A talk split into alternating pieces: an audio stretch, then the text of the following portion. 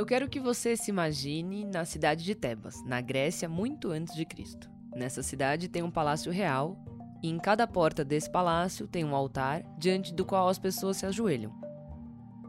E em toda a cidade se ouvem gemidos e cantos fúnebres. E é quando chega o rei e pergunta o que está acontecendo. E o nome dele é Édipo.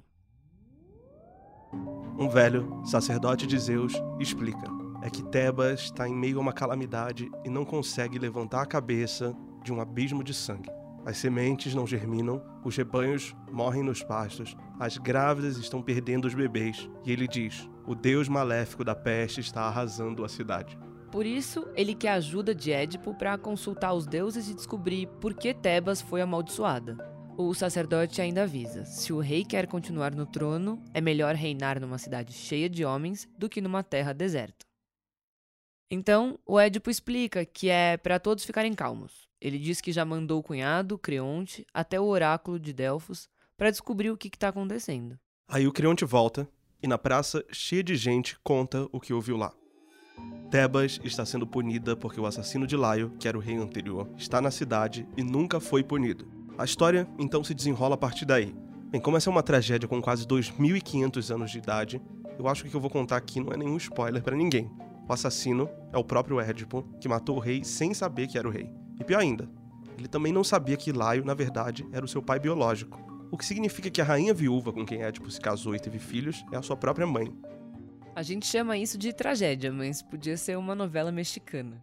Acredita em mim, a gente está falando de tragédia grega, mas o assunto aqui, na verdade, ainda é o coronavírus. Você já deve ter entendido porque eu quis começar com a história de Édipo. É que no princípio dessa peça, a cidade está sendo assolada por uma doença. Com o mesmo acontecendo pelo mundo com o coronavírus, as histórias de epidemia estão em alta, em especial no cinema e na literatura. E é disso que a gente quer falar hoje aqui.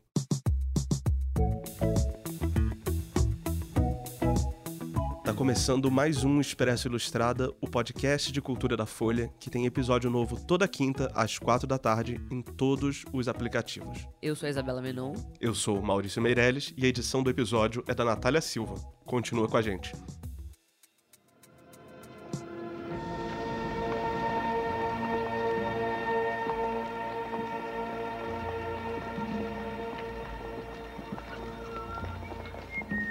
Imagina que um dia você encontra um rato morto no corredor. E Deus me livre isso acontecer comigo. Porque quem me conhece sabe que eu tenho a horror. A Isa, a Isa já tá suando só de falar essa parte aqui do roteiro. Deu tempo. É, e você não dá muita bola, diferente de mim. Mas aí, pouco a pouco, todos os ratos da cidade começam a sair do esgoto para morrer a céu aberto. E eles transmitem a doença para a população. É assim que começa o romance A Peste, do escritor argelino Albert Camus. O que a gente está ouvindo ao fundo é um trecho do filme inspirado no livro, lançado em 1992 e dirigido por Luiz Puenzo. E esse nem é o livro mais importante de Camus, que é conhecido por obras como O Estrangeiro e A Queda. A Peste foi lançada em 1947, mas agora, com o coronavírus, voltou a entrar nas listas de mais vendidos da França. Aqui no Brasil, a editora Record, que publica as obras do autor, registrou um crescimento de 65% nas vendas do livro. Pois é, como crítico literário Manuel da Costa Pinto escreveu um artigo na Ilustrada, o livro foi logo visto como uma metáfora da ocupação nazista na França e depois uma metáfora sobre toda forma de opressão. Mas você que está acompanhando essa pandemia pelo noticiário, escuta só esse trecho. A morte do porteiro, pode-se dizer, marcou o fim desse período cheio de sinais desconcertantes e o início de um outro, relativamente mais difícil, em que a surpresa dos primeiros tempos se transformou pouco a pouco, em pânico. Os nossos concidadãos, a partir de então eles se davam conta disso, nunca tinham pensado que nossa pequena cidade pudesse ser um lugar particularmente designado para que os ratos morressem ao sol e os porteiros perecessem de doenças estranhas. The average person touches their face three to five times every waking minute.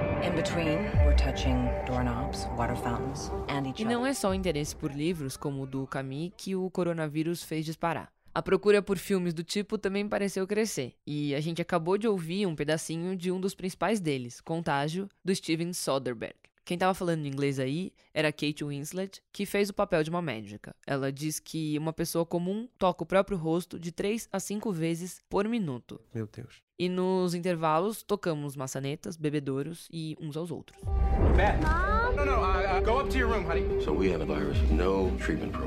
Esse longa imagina uma pandemia global causada por um vírus fictício chamado MEV-1.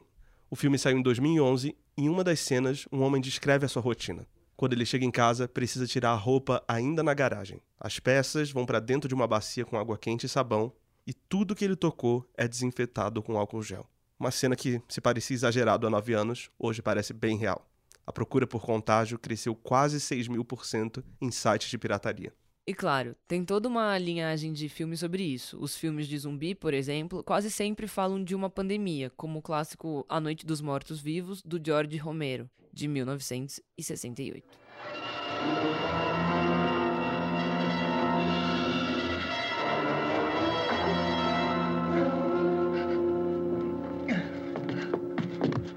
Ou o ensaio sobre a cegueira do Fernando Meirelles, baseado no livro de mesmo nome do José Saramago. Nessa história, o Saramago imaginou uma distopia em que a humanidade toda é contaminada por uma cegueira branca. 90% of the population has been infected with an epidemic of blindness. The white sickness is highly contagious.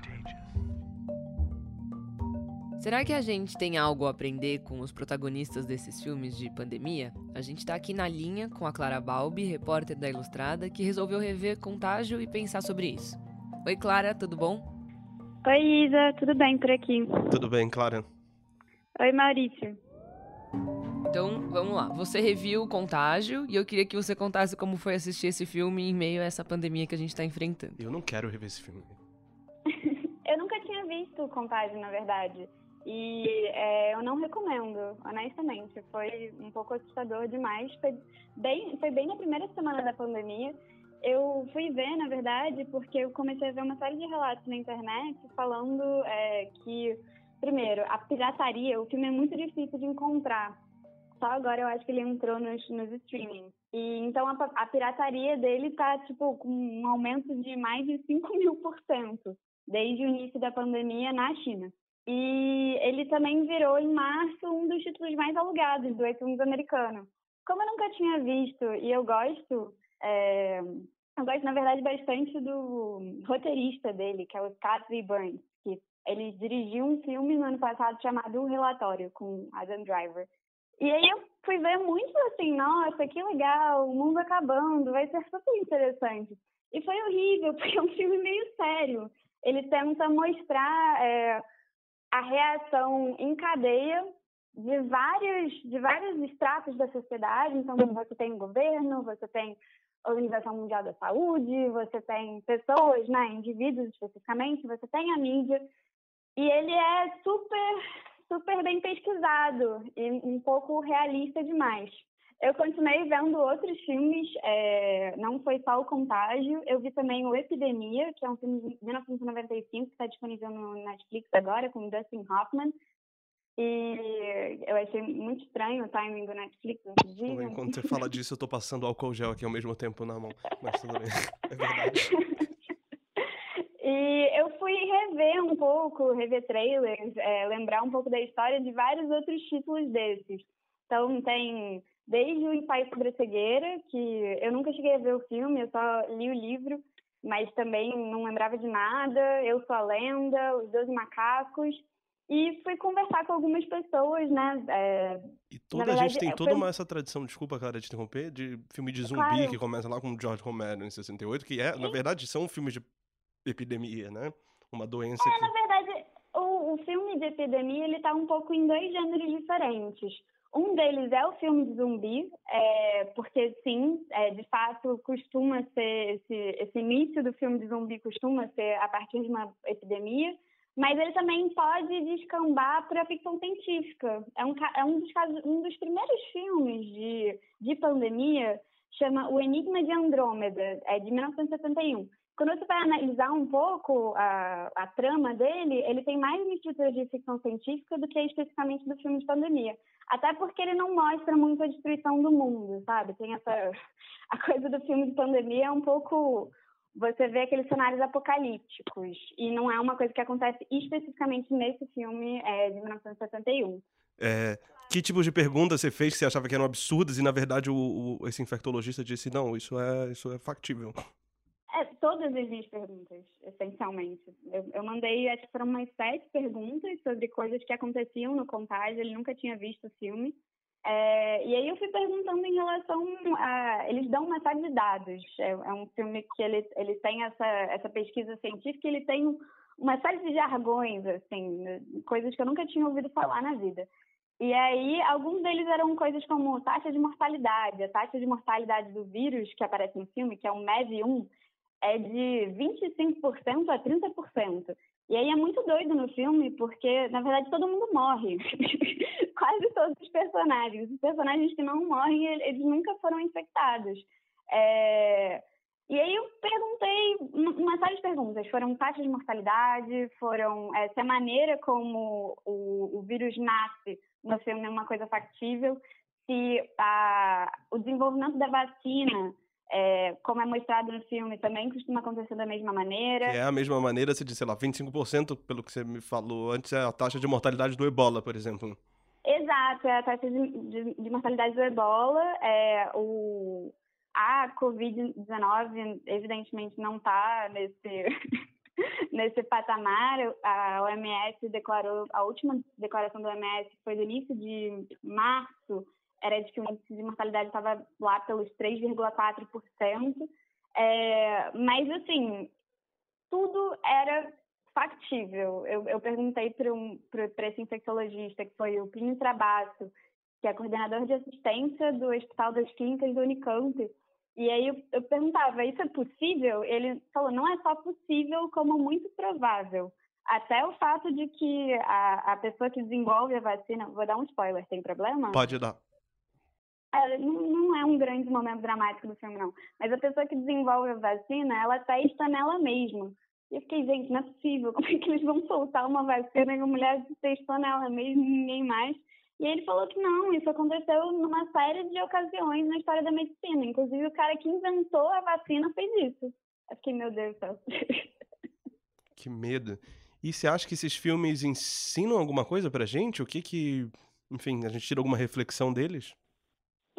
Então, eu conversei com um especialista, digamos assim, em filmes de pandemia, é, chamado Márcio Markendorf, que é da UFSC, da Universidade Federal de Santa Catarina. Ele é professor de literatura lá, na verdade. Uhum. E ele tem esse interesse, é, como eu disse, são é, um, é um, o gênero da pandemia ele está um pouco no meio de dois de dois gêneros que são o gênero do horror que são os filmes de zumbi e o gênero da ficção científica. E o, o Márcio, especificamente, gosta muito dos filmes de horror. É... E aí, conversando um pouco com ele, ele me contou de uma fórmula desses filmes catástrofe. Na verdade, parece muito com a fórmula dos filmes de horror. Que é um cara, é, nos filmes de horror, esse cara costuma ser uma menina, inclusive. Nos filmes de pandemia, ele é um, um homem de fato. Mas é um cara que é, descobre uma doença, tenta alertar para o mundo que aquilo ali está acontecendo e é completamente desacreditado até o momento em que sobra para ele a responsabilidade de salvar o mundo. E aí, conversando com o Márcio, ele falou que sim, que na verdade os protagonistas desses filmes eles costumam ser homens da ciência ou então minimamente mais racionais do que o resto, o resto de todo mundo, assim, que está participando do filme. Então, eles são, é, são pessoas que são um pouco menos egoístas, são menos preocupadas em fomentar o caos, é, que tentam ter uma visão humanista da situação. É, então, num certo sentido, sim, eles são bons exemplos do que fazer durante uma pandemia. Essencialmente, não fomentar o caos e é, tentar olhar olhar com solidariedade para o outro, porque é o que mais falta em todas essas narrativas. Mas, ao mesmo tempo, são filmes de herói, né? Na maioria das vezes, são uns caras meio malucos, assim. Então... e nem sempre as soluções são realistas. É, é eu, eu, eu, acho que é só pensar, não sei, no Eu Sou a Lenda, assim... É, de fato, é um filme completamente fantasioso, mas... É, nenhuma das ações que o cara faz naquele filme são viáveis na realidade, são exemplos para qualquer pessoa, porque ele é um herói. E a gente não é herói na vida real. Uhum. Mas é interessante você dizer isso, que esses protagonistas são sempre homens da ciência, que representam o humanismo, tanto no lado da ficção científica quanto do horror.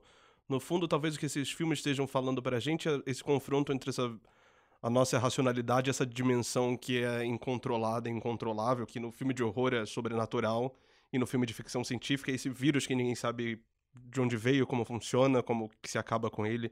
É... Você acha que é um pouco isso? Sim, e foi, foi uma das minhas perguntas para ele, que me parecia um pouco um, um paradoxo, né? Por que, que você vai colocar logo um homem da ciência num filme que mostra o fim da ciência e o fim de todos os conceitos que a gente carrega desde o iluminismo, né? Todos esses conceitos de, acho que fundacionais de uma certa ideia de civilização que estão sendo acabados. E ele falou que, na verdade, é, os filmes estão aí para mostrar paradoxos, para, é, acho que fazer com que a gente perceba eles também. E é interessante você citou a palavra civilização, porque você falou antes do ensaio sobre a cegueira, é, e o Saramago nesse livro e no filme que o Fernando Meirelles é, fez é uma cegueira branca, para quem não lembra, que toma conta da, da, do mundo inteiro. E o que ele mostra nesse livro é a civilização ruindo completamente e a gente quase voltando a um estado de, de animalidade. É, esses filmes tentam mostrar isso também, essa, essa, como é frágil essa construção social e tudo isso. Então, Maurício, eu justamente perguntei isso pro, pro Márcio, Markendorf, e ele falou que sim, existe um, um desejo primal de todos esses filmes de catástrofe, que é mostrar como é fácil a sociedade ruir.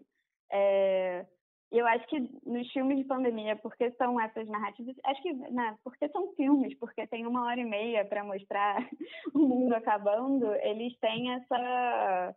É, eles mostram uma sociedade ruindo muito mais rápido do que quem, quem se baseia nesses filmes para tentar prever como vai ser o andamento da pandemia do coronavírus vai ficar muito frustrado, porque na verdade a gente está há bastante tempo com esse negócio e por acaso, pelo menos por enquanto, né, ainda as cidades ainda não acabaram, a gente ainda não está com saques e mais saques no supermercado, mas é, essa questão, o, o ensaio sobre a cegueira, ele acaba desse jeito, mas nem todos esses filmes acabam desse jeito. Alguns filmes, é, o Epidemia um deles, do com Dustin Hoffman, lá de 1995, ele acaba de uma maneira em que, essencialmente, o bem vence o mal, e o mal é uma vontade dos Estados Unidos bélica é, de criar uma. Eles, na verdade, quem, quem, não conhece um pouquinho da história, é um, é um vírus é, que é muito parecido com o ebola,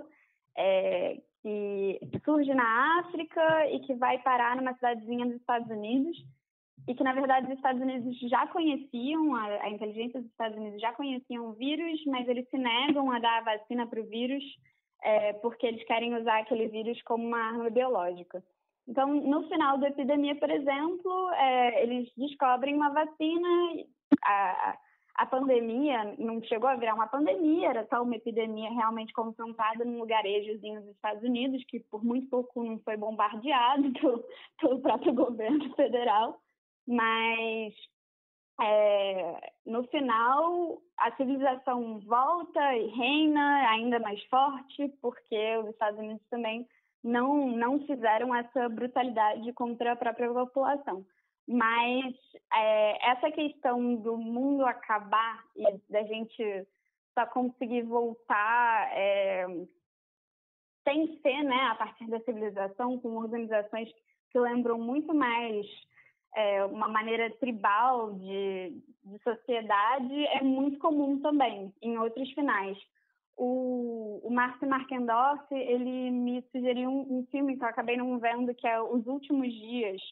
E ele fala que o final desse filme, eles fizeram muito isso, é, de você ver aquela imagem do, da cidade completamente invadida pela natureza, é, que também é muito comum nesses filmes. O, o Eu Tô a Lenda é outro que tem uma, uma Nova York completamente selvagem, assim, vale ver só para ver o CGI da época, assim, do que seria ter animais selvagens andando por uma Nova York completamente devastada. É, Clara, e a gente falou de, desses filmes e tudo mais. Teve algum, alguma das pessoas que você conversou que fez alguma contra-recomendação de maratonar esse tipo de gênero nessa época que a gente tá vivendo? Eles disseram alguma coisa sobre isso? É, o, o, o Mark foi minha maior fonte, né, durante a pesquisa, até porque quando eu fui dar uma olhadinha no, nos currículos Lattes, ninguém, ninguém estuda isso no Brasil, ninguém estuda filme de pandemia, ele foi o único que apareceu. É, mas o que ele falou, eu achei uma coisa muito, é, muito coerente, é que o grande problema desses filmes, na verdade, tem a ver com uma forma de consumo de imagens contemporâneas. É o seguinte, ele, ele mencionou uma coisa que eu nunca tinha ouvido falar, que é um conceito do André Bazin, é, sobre o, a síndrome, o complexo de Nero, que é aquele imperador romano que dizem tacou fogo na cidade inteira, em Roma inteira, e viu ela queimar. E ele fala que o, o Bazan inventou esse, esse termo para falar que a gente, enquanto espectadores, tem um, um prazer sádico é, primal por ver justamente essas imagens de destruição problema, a gente sempre teve esse prazer. É, o problema é que hoje a gente tem um consumo muito mais voraz de imagens, é, de informação, mas também de imagem. Então, se a gente recebe um meme, a gente repassa sem nem pensar sobre aquela imagem. Se a gente recebe, evidentemente, não nós jornalistas, mas é, uma grande parte da população, se recebe uma notícia que é suficientemente escandalosa, nem clica no link e já repassa a própria imagem. Então, o, grande perigo desses filmes, na verdade, seria essa propagação de imagens catastróficas que nunca acaba. Eu acho que é, é, é, interessante porque foi isso, né? Eu comecei a ver Contágio, que é um filme lá realista e, e um, um, grande pesadelo, mas eu não parei. Depois eu continuei procurando imagens de destruição e imagens de destruição. E isso, é, cumulativamente, eu acho que sim, pode ser um pouco problemático, porque gera ansiedade no momento em que a gente devia estar tá tentando ficar mais calmo, né?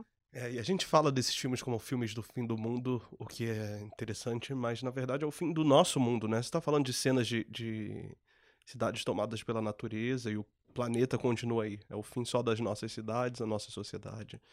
É, mas, Clara, é, obrigado por falar com a gente. Boa quarentena para você. Fique em casa, pelo amor de Deus, lava as mãos. E a gente se fala, a gente se vê algum dia. Vamos descobrir quando. Bom trabalho, gente. Boa sorte. Obrigada, Obrigado. Claire. Até mais. Beijo, tchau, tchau. Beijo.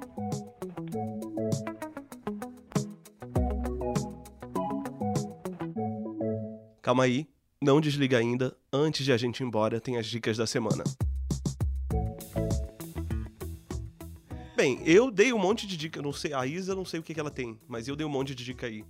É, leia Édipo Rei, a peça. Eu sei que todo mundo tem medo de literatura grega, porque parece antigo, não sei o que, mas a gente conhece essas histórias, elas são muito familiares. E Édipo Rei, no fundo, é uma história policial. A cidade está sofrendo com uma praga. Eles vão ao deus Apolo, no oráculo, perguntar por que isso está acontecendo. E o deus diz: tem um assassino na cidade que não foi punido. Então, no fundo, toda a história é descobrir quem é o assassino. Infelizmente, você já tem um spoiler. O detetive, que é o Ed, porque tá investigando a morte, é o próprio assassino. Isso é melhor que qualquer romance policial que você possa encontrar. E claro, A Peste, do Camus, todos esses filmes que a gente falou. Qual que é a sua dica, Isabela? Então, você deu é, algumas dicas meio inteligentes e eruditas. E a minha dica vai um pouco pro outro lado. São dois reality shows da Netflix, que porque medo. É, esse, essa semana a gente tem o feriado de Páscoa e as pessoas vão estar em casa e vão estar sem ter o que fazer, sem poder sair de casa. Então, uma boa dica para passar o tempo e se entreter. É Casamento às Cegas, em que as pessoas elas se encontram. Não se encontram, elas só conversam com uma, um muro entre elas e elas têm que decidir com quem que elas vão casar, é, sem nunca ter visto a pessoa. E o outro é The Circle, que tem a versão americana e a versão brasileira. E já que a gente falou com a Clara essa semana, ela é repórter ilustrada e também escreveu um texto sobre esses dois reality shows. É só procurar no site da Folha. Obrigado, Isa. Esse foi o Expresso Ilustrado, o podcast de cultura da Folha. A gente fica por aqui. Eu sou Maurício Meirelles e até a próxima. Até mais. Tchau, tchau. Valeu.